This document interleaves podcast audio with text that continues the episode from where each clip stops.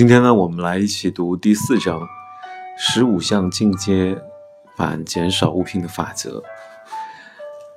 这里面有令人满足的不是物品数量，以制服的概念搭配私底下的服装，东西越少越有个性。测试自己是否真的需要，一点点的不方便让人快乐。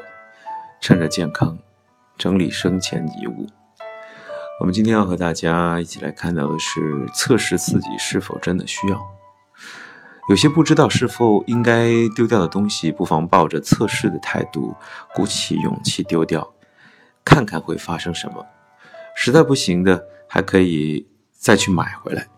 相信我，即便你最终决定买回来，中间的价格损耗也绝对是值得的，因为。丢弃到真正买回来的这个过程，会让你更加知道这件物品对你的价值，而将这个价值最大化，才是你真正和这个物品发生的连接。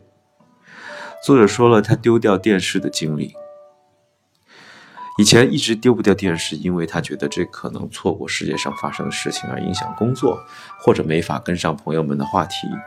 后来决定测试自己是否真的需要，就将电视处理掉了。他想，如果真的这一切发生了，他会承认失败，泪奔到电器行买一个更好的电视。然而，这样的情形并没有发生。到目前为止，在他丢掉的东西中，只有一样又再度买回来，那就是欧姆龙的足部按摩器。H M 杠二幺三按三幺，他连型号都记得，可见有多喜欢。然后还买了一台给妈妈，结果再想买回来的时候，发现这一款已经停产了。